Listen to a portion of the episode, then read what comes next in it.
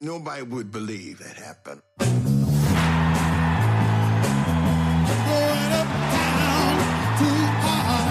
Six weekends of major artists. The Panthers were the security and kids were sitting up on the trees. I was nervous. I didn't expect a crowd like that. Something very important was happening. It wasn't just about the music. 1969 was a change of era in the black community. The styles were changing. Music was changing. And revolution was coming together. We are a new people. We are a beautiful people. Jahr 1969. Eine Veranstaltung gab es in diesem Jahr auch, die mindestens genauso viel Würdigung verdient, wenn nicht sogar noch mehr in musikalischer und historischer Hinsicht, nämlich der Harlem Cultural Summer.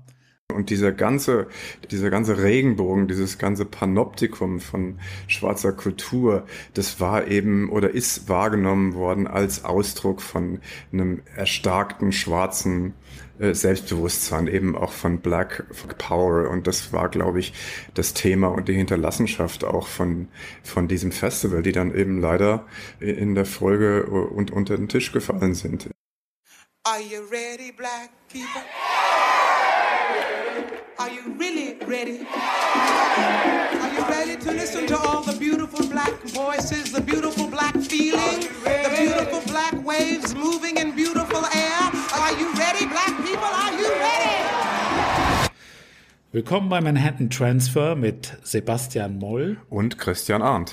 Sebastian, in unserer dritten Folge wollen wir unsere Hörer mal mit auf eine Zeitreise nehmen ins Jahr 1969. Ein symbolträchtiges Jahr, das viele Höhenflüge zu bieten hatte, wie zum Beispiel die erste Mondlandung, die Heirat von John Lennon und Yoko Ono, die zwar nicht in den USA stattfand, aber doch dort sehr auch wahrgenommen und gefeiert wurde, aber auch tragische Ereignisse wie die Morde der äh, legendären, traurig legendär gewordenen Manson Family, an Sharon Tate, der Ehefrau von Roman Polanski und vier ihrer Freunde. Ähm, 1969 war auch das Jahr der Amtseinführung von Richard Nixon. Und es war natürlich das Jahr von Woodstock. Woodstock äh, Music and Art Fair genannt, Aquarian Exposition, sollte das Wassermann-Zeitalter einläuten. Und Wasser kam jede Menge, und zwar vom Himmel, und so dass das Ganze zu einer veritablen Schlammschlacht wurde, die allerdings weitgehend friedlich war, wie wir erinnern, und die ja auch popkulturell verewigt wurde. Traurigerweise fand auch noch ein Festival statt, was zu vier Todesfällen führte, nämlich Altamont in Kalifornien zum Ende des Jahres. Und das Ende des Jahres 1969 war für viele ja auch irgendwo das Ende der Hippie-Ära, das Ende der Unschuld. Aber eine Veranstaltung gab es in diesem Jahr auch, die mindestens genauso viel Würdigung verdient, wenn nicht sogar noch mehr in musikalischer und historischer Hinsicht, nämlich der Harlem Cultural Summer. Äh, warum haben wir davon all die Jahre nichts gehört und warum muss sich das ganz schnell ändern, Sebastian? Ja, das ist eine gute Frage und das ist die Frage, die sich der äh, schwarze RB-Künstler Questlove ähm, auch gestellt hat, weil für die Black Community, für die schwarze Community in den 60er Jahren war dieses äh, Harlem Cultural Festival, was eine Serie von sechs Wochenenden an Konzerten in einem zentralen Park in Harlem dargestellt hat, äh, mindestens äh, genauso, wenn nicht noch viel bedeutsamer wie Woodstock für die weiße und die Mainstream-Gegenkultur. Und es äh, hat damals sich auch ein äh, Filmemacher, äh, Hal Tutchen, dieses Festivals angenommen und hat also das sehr aufwendig gefilmt.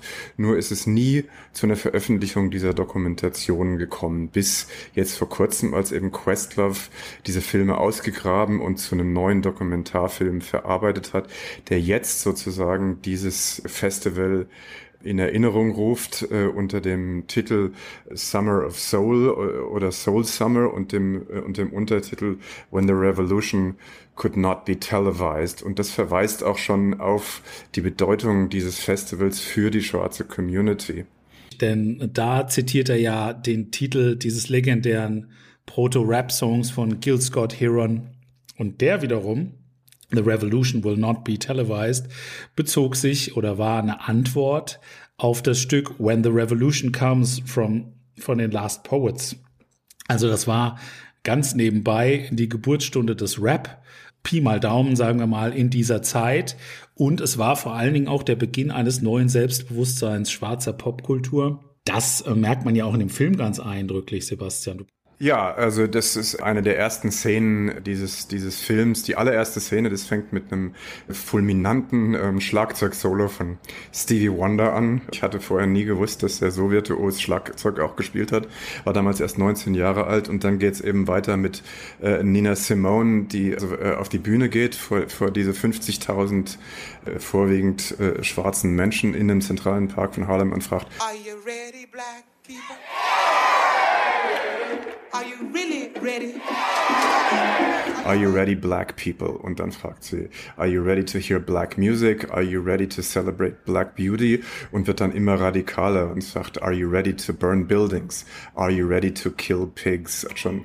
Und Pigs war damals sozusagen ein Akronym für Polizisten. Und damit hat sie schon auch ganz stark einen Ton für dieses Festival auch angeschlagen. Aber das Festival war ja, soweit mir bekannt, zumindest äh, nicht extrovertiert gewalttätig, anders als Altamont, anders als andere Gelegenheiten, die wirklich eskaliert sind. Es war ja, äh, also natürlich ist es ein bisschen ein, ein Problem, äh, sag ich mal, äh, die Polizei als Pigs zu bezeichnen, auch wenn das vielleicht aus der Warte durchaus äh, nachvollziehbar war. Es gab Police Brutality damals schon, die Stimmung war sehr aufgeheizt, aber ähm, ja, es hatte Riots gegeben, aber an sich war das Festival doch friedlich gewesen, oder nicht? Das Festival war vollkommen friedlich gewesen äh, und dieser Aufruf von Nina Simon, der reflektiert also eher, wie du schon gesagt hast, diese aufgeheizte politische Atmosphäre in Harlem, in der Black Community und äh, unter äh, schwarzen Künstlern. Das Festival selbst ist unter anderem auch deshalb genehmigt worden, um Ausschreitungen zu verhindern, die im Jahr vorher und, im, und zwei Jahre vorher auf den Straßen von Harlem gerade nach der Ermordung von Martin Luther King stattgefunden hatten und sozusagen dieses Zelebrieren von schwarzer Kultur und schwarzer Musik in, in, in einem friedlichen Rahmen sollte eben gerade auch Ausschreitungen verhindern. Nichtsdestotrotz äh, war die Stimmung unter Schwarzen, unter Afroamerikanern und auch afroamerikanischen Künstlern nach der Ermordung von Luther King äh, und anderen Ereignissen, wie zum Beispiel der Ermordung von, von Fred Hampton, dem, dem äh, Black Panthers Anf äh, Anführer durch das FBI stark radikalisiert. Mhm. Aber ähm, ein sozusagen ein Botschafter des Friedens äh, war äh, der damalige Bürgermeister von New York, der äh, als Besucher zum Festival kam. Kannst du dazu was sagen? Das ist ja super interessant eigentlich. Ja, das war eine ganz kuriose Geschichte. Also der Bürgermeister John Lindsay, der Republikaner war, man äh, muss sich das sagen auf der Zunge zergehen lassen, weil es progressive Republikaner ja heute in Amerika eigentlich nicht mehr gibt. Äh, Doch der, ungefähr fünf. Ungefähr fünf, ja, ja. Und John Lindsay war jemand, der, der sozusagen sehr starke Sympathien hatte mit den Nöten und den Problemen der schwarzen Community. John Lindsay ist auch persönlich nach der Ermordung von Martin Luther King nach Harlem gekommen und hat Sympathie und Mitgefühl ausgesprochen, ähnlich wie Robert Kennedy das damals in Indianapolis äh, getan hat. Und John Lindsay ist zu diesem Festival gekommen, obwohl sozusagen die New Yorker Polizei sich geweigert hat, die Security für dieses Festival bereitzustellen. Und da gibt's also diese wirklich kuriose Szene, wo John Lindsay dann umringt von, von Black Panthers, die die Security für dieses Festival äh, übernommen haben, dann da auf die Bühne geleitet wird. Und das ist so eine, eine ja. Wahnsinn. Also ein historischer Moment in, in mehrfacher Hinsicht. Aber was ist da, was ist da eigentlich passiert, äh, wenn wir nochmal rekapitulieren jetzt die, die 60er Jahre, die Civil Rights Bewegung von Martin Luther King angetrieben, die ja eher friedlich war, sich dann so ein bisschen aufgespalten hat. Dann kam das Black Power und schließlich die Black Panthers äh, in, ins Spiel. In diesem Zusammenhang möchte ich noch anmerken, dass die ja bekannteste afrikanische Sängerin des 20. Jahrhunderts, du wirst schon vermuten, zu Recht, wen ich, wen ich meine, Miriam Makeba, Miss Pata Pata, hatte ein Jahr zuvor Stokely Carmichael geheiratet. Und Stokely Carmichael war ja einer der Anführer der Black Panthers.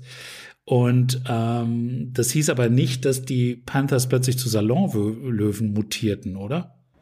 Ne, Stokely Carmichael ist ein interessanter Fall, weil der kam ja aus New York, der ist in der Bronx geboren und aufgewachsen und ist also, als er von demselben äh, FBI-Infiltrationsprogramm aufs Korn genommen wurde, durch das auch Fred Hampton ermordet worden ist, ist dann nach Afrika emigriert und ist da auch geblieben und hat sich dann gemeinsam mit Miriam Makeba zu einem panafrikanischen Anführer gewandelt. Also insgesamt muss man natürlich den, den Kontext so sehen, dass die schwarze Bürgerrechtsbewegung im Verlauf der 60er Jahre stark gespalten war. Es gab also diese Martin Luther King Fraktion, äh, die sich sozusagen für Gewaltfreiheit und für zivilen Ungehorsam ausgesprochen hat und auch für Integration.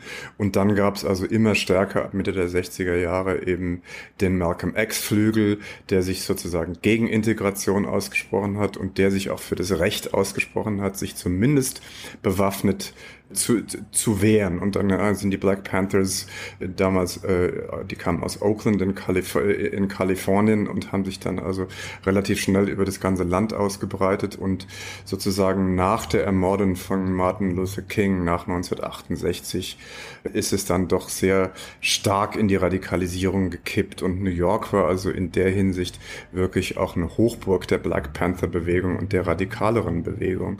Es sind in New York in dem, in dem Jahr dieses Festivals sind 21 Black Panthers angeklagt worden, sozusagen Bombenattentate geplant zu haben. Und da hat also die gesamte New Yorker liberale Elite hat sich mit denen solidarisiert. Die haben Partys gemacht, um, um, um sozusagen Geld für deren Verteidigung zu sammeln. Ja, und das ist also sozusagen auch dieser Kontext, in dem dieses Festival stattgefunden hat. Hm.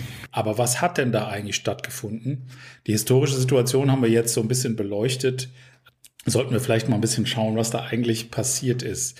Also sechs Sonntage im Sommer 69, Sonntagnachmittags wohlgemerkt, äh, wo ja viele erstmal zur Kirche und dann zum Kaffee gehen. Also jetzt nicht gerade die Zeit für eine Revolution. Nichtsdestotrotz gab es da neben durchchoreografierten Bühnenshows, stylischen Outfits, extrem coolen Dekorationen, wenn man sich das anguckt. Dazu kommen wir ja gleich noch zum Film selbst äh, visuell sehr viel zu sehen, musikalisch natürlich sowieso. Es gab sogar eine Miss Harlem äh, Wahl ähm, und das Ganze in diesem politisch aufgeladenen Klima. Das konnte nur brisant und äh, großartig werden. Abby Lincoln äh, hat gespielt, die ja Jazzsängerin und Civil Rights Aktivistin. Love for sale. Young love for sale.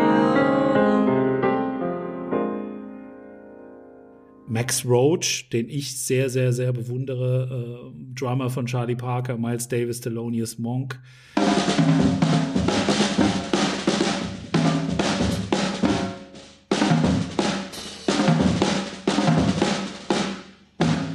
Und auch Mongo Santa Maria, Watermelon Man, äh, kubanischen Ursprungs, der sich im Prinzip so ein bisschen mit den, ja, wie soll man sagen, mit den Schulterschluss der, der Latin- und der äh, afroamerikanischen Kultur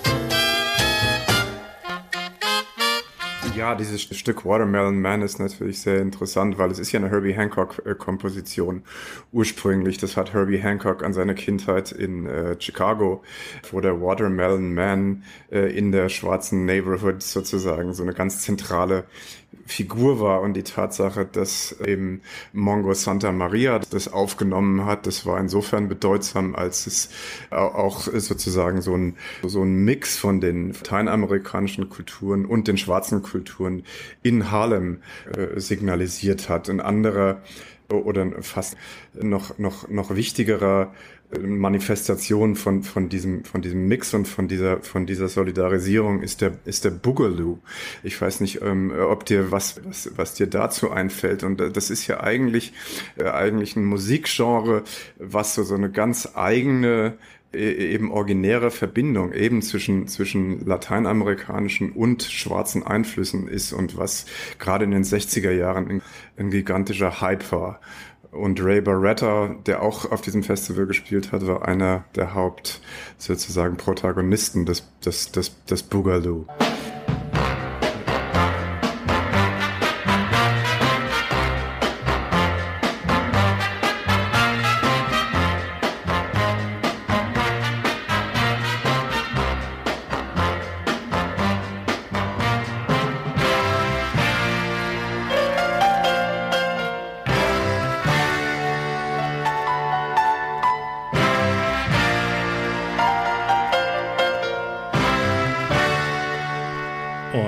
Das war mal das eine, also Latin.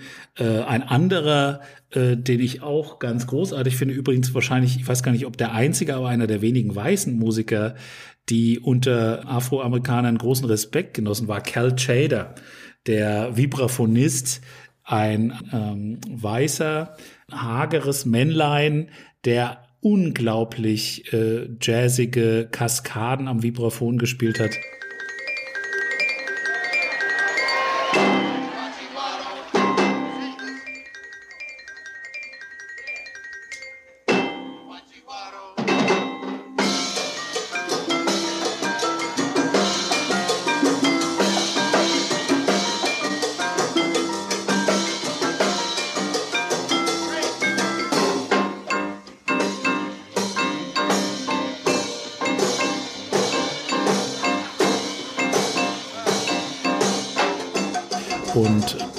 Äh, ja, wie gesagt, als einer der wenigen Weißen beim sogenannten Black Woodstock auftreten durfte. Es gab aber auch Gospel, äh, Mahalia Jackson und ein gewisser Reverend Jesse Jackson. Sagte der was? Ja, späterer Präsidentschaftskandidat. Richtig. Aber damals eben auch ein Protagonist der Bürgerrechtsbewegung. Jesse Jackson hat neben Martin Luther King gestanden, als dieser, der in Memphis erschossen worden ist. Ja, und Jesse Jackson ist da auch auf die Bühne getreten und hat auch eine sehr wütende Ansprache gehalten. Aber was du jetzt ansprichst, ist dieser Mix von schwarzen Musiksorten. Und das war, glaube ich, ein bisschen auch parallel zu dem, was in Woodstock passiert ist, dass da auch die Generationen von afroamerikanischen Künstlern zusammengekommen sind. Das hat also mit ähm, mit Mavis Staples und den Staples-Singern angefangen, mit Mahalia Jackson, also mit dem klassischen Gospel, der aus der, aus der Kirchenkultur kam, eben dann den ganz großen Bogen bis, mhm. äh, bis eben hin zu Sly and the Family Stone, die total progressiv sind und eine ganz neue Form von schwarzer Musik äh, gemacht haben. Und, und, und dieser ganze, dieser ganze Regenbogen, dieses ganze Panoptikum von schwarzer Kultur, das war eben oder ist wahrgenommen worden als Ausdruck von einem erstarkten schwarzen äh, Selbstbewusstsein, eben auch von Black Power. Und das war, glaube ich, das Thema und die Hinterlassenschaft auch von, von diesem Festival, die dann eben leider in der Folge und unter den Tisch gefallen sind in, äh, in dieser Kraft, ja. Ein Begriff, der noch gar nicht gefallen ist, der aber unbedingt natürlich auch in dieses äh, Portfolio reingehört, ist natürlich Motown. Ja. David Ruffin, der gerade ähm, die Temptations verlassen hatte, sang My Girl und da sind natürlich Frauen dreier Generationen wahrscheinlich völlig ausgerastet. Das ist der Mann, über den Marvin Gaye sagte, ich höre in ihm eine Kraft, die meiner eigenen Stimme fehlte. Also das muss man sich mal vorstellen. Der große Marvin Gaye geht, fällt quasi auf die Knie vor David Ruffin, der mitten im Sommer in einem langen Mantel mit Pelzkragen aufgetreten ist. Ich frage mich, wie der das ausgehalten hat. Und an der Stelle und mit diesem Bild, finde ich, sollten wir jetzt mal wirklich in den Film einsteigen, den du ja gesehen hast und so ein bisschen mal beschreiben, wie ist zum, zu diesem, ja, nach wie viel Jahren? 30, über 30 Jahren? Äh, nein, Quatsch, was rede ich denn da? Fast 50. 50. So alt sind wir, verdammt so Mist. äh, wie es nach wirklich 50 Jahren zur Wiederentdeckung und dann zu dieser wirklich ja kongenialen Aufbereitung durch Questlove Johnson, übrigens den Drummer der Band The Roots, sollte man nicht vergessen, ähm, gekommen ist. Und dazu kannst du wahrscheinlich was sagen. Ja, komme ich gleich dazu, aber ich wollte gerade noch mal zu Motown kommen, was du ja jetzt gerade angesprochen hast. Den Temptations und äh, Gladys Knight and the Pips waren also eine andere Motown-Band, die da aufgetreten ist und ähm, Motown war ja insofern bedeutsam, ähm, als das ja das erste Mal schwarze Musik von Schwarzen produziert war. Ne? Und äh, die Art und Weise, wie Motown auch an eine breitere Öffentlichkeit ge ge geraten ist, das war über das Apollo Theater, was also nur ein paar hundert Meter von diesem Park entfernt ist, in dem dieses Festival stattgefunden hat, wo eben die Temptations und wo Gladys Knight and the Pips ihren Durchbruch und ihre nationale äh, Berühmtheit äh, sozusagen auch erlangt haben. Äh, ja, und das war zwar noch äh, Entertainment, reine unterhaltende Musik, aber hat fürs schwarze Selbstbewusstsein eben gerade deshalb auch so eine große Rolle gespielt, weil es von Schwarzen produziert war und so ein authentischer Ausdruck gewesen Allerdings ist. Allerdings nicht in New York. Motown verweist ja auf eine andere amerikanische Stadt. Auf Detroit. Natürlich, ja. wo Barry Gordy das Label gegründet hat. Aber jetzt kommen wir doch bitte mal zum Film an sich. Das ist dein Take. Also wie gesagt, äh, Questlove hat jetzt, es, es ist an ihn rangetragen worden, den zu produzieren nach 50 Jahren, weil diese Filmrolle von dem Filmemacher Hal Tutchen, der da mit irrsinnigem Aufwand auch gefilmt hat, das sieht man in dem Film auch, wo in einem Keller rumgegammelt äh, sind und zum 50.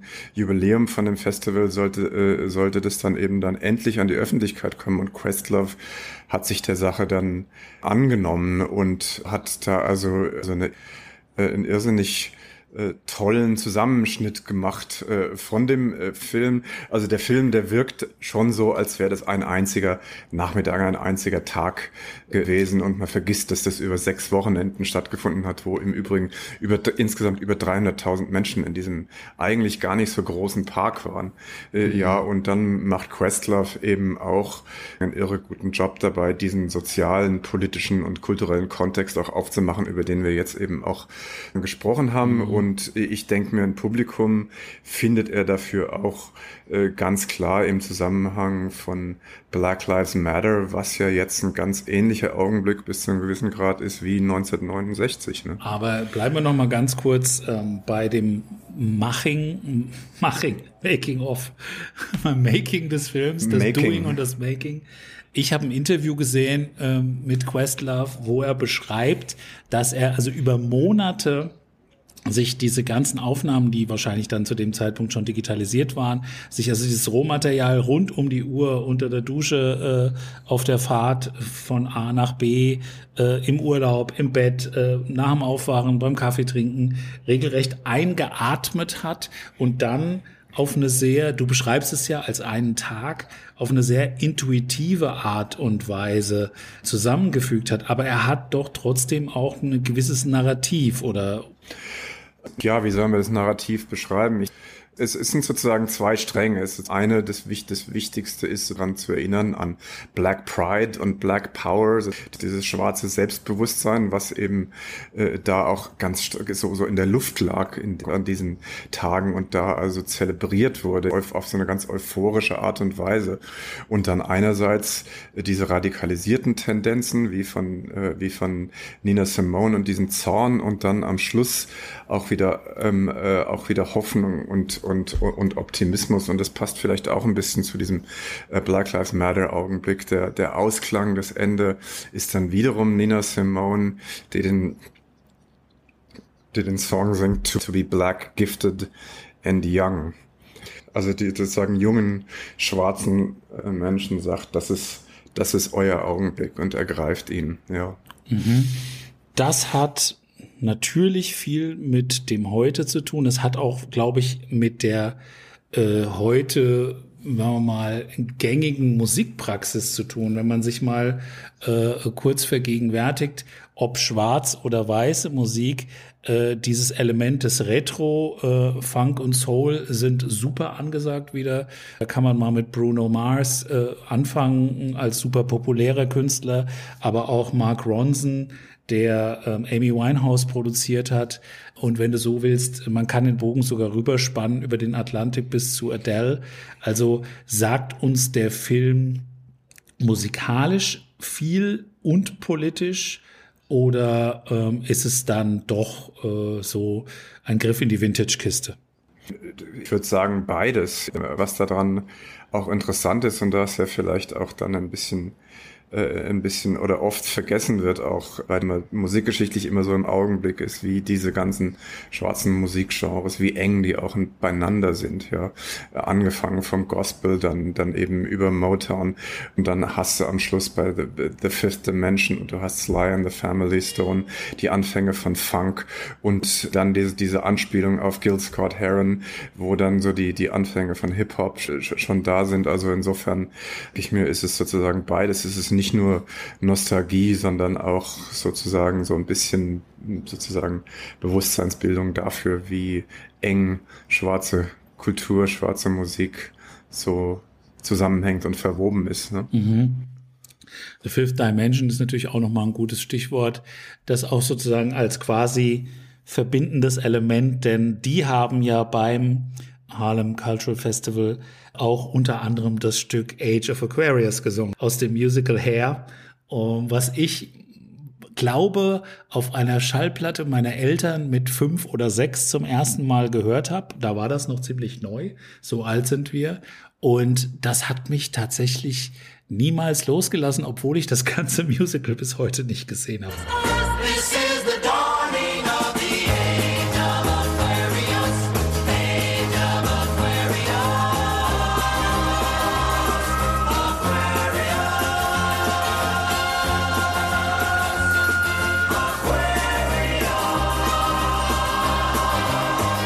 Ist ganz, wichtig, ganz witzig, weil die werden auch interviewt in dem Film von Questlove und da sprechen sie drüber, wie sie aus der schwarzen Community auch sozusagen angefeindet worden sind, zum Teil, weil sie eben weiße Musik gemacht haben, weil sie dieses Hippie-Zeug gespielt haben.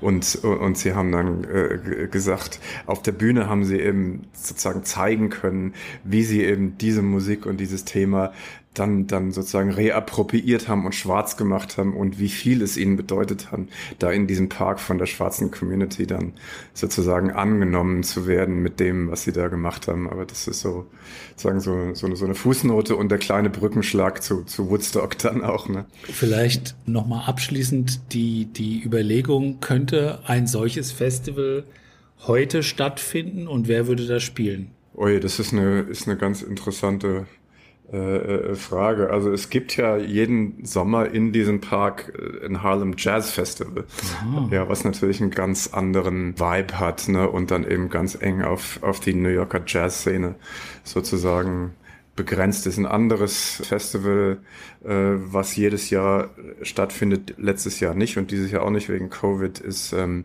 das Afro-Punk Festival in Brooklyn. wo zuletzt ähm, Grace Jones äh, aufgetreten ist und sich mit ihren deutlich über 60 Jahren vollkommen entkleidet hat auf der Bühne und ihren äh, ja ja aber für immer Punk ich mal für immer forever Punk ja aber um aber um das äh, deine Frage zu beantworten also sozusagen so alle schwarzen Musikgenres unter einen Hut zu bringen heute und wer da spielen würde ich glaube das wäre schön, aber auch schwierig, ja. das glaube ich auch. Aber was ich natürlich äh, jetzt total faszinieren will und da du mich ja letztens schon mal eingeladen hast, möchte ich natürlich unbedingt mal äh, mit dir zusammen in diesen Park gehen und mal ja. gucken, was da so ist. Also der Mount Morris oder jetzt Marcus Garvey Park ist also nach wie vor ein Zentrum des schwarzen Harlem mit viel schwarzem Leben, mit äh, Cookouts und Musik und ähm, selbst wenn da kein Festival stattfindet, ist es wunderbar am Wochenende da durchzugehen und diese Vibes einzuatmen. Gibt's äh, den Film im Kino? Also hier in New York ist er im Kino gelaufen. Ich habe ihn auch im Kino gesehen. War meine, mein erster Film, den ich wieder im Kino gesehen habe seit Covid und habe ihn natürlich auf der 125. Straße gese gesehen, also nur Schritte vom Apollo Theater entfernt. Jawohl, ganz großartig. Dann hoffe ich mal, dass er auch bald bei uns in die Kinos kommt. Äh, dieser Film braucht sicherlich nicht synchronisiert zu werden. Äh, den muss man im Originalton hören. Ähm, sagst du noch mal den kompletten Titel für unsere Hörer? Der komplette Titel ist Soul of Summer ähm, und der Untertitel The Revolution That Could Not Be Televised. Okay. Ja, vielen Dank, Sebastian. Vielen Dank, liebe Hörerinnen und Hörer. Ihr dürft uns auch mal eine Mail schreiben, wie es euch gefallen hat oder Themen vorschlagen, über die wir reden möchten. Die Mailadresse fällt mir gerade nicht ein. Ähm, meine Mailadresse würde funktionieren, sebmoll, S-E-B-M-O-L-L at me.com. Gut, das war Folge 3 von Manhattan Transfer und in einigen Wochen gibt es dann die nächste. Bis dann, hat Spaß gemacht. That concert took my life from black and white into color. We wanted progress. We are black people and we should be proud of this. We were coming together to say this was our world and how beautiful it was. We're gonna try to sing a song together. Don't wait for your neighbor, because your neighbor might be waiting for you.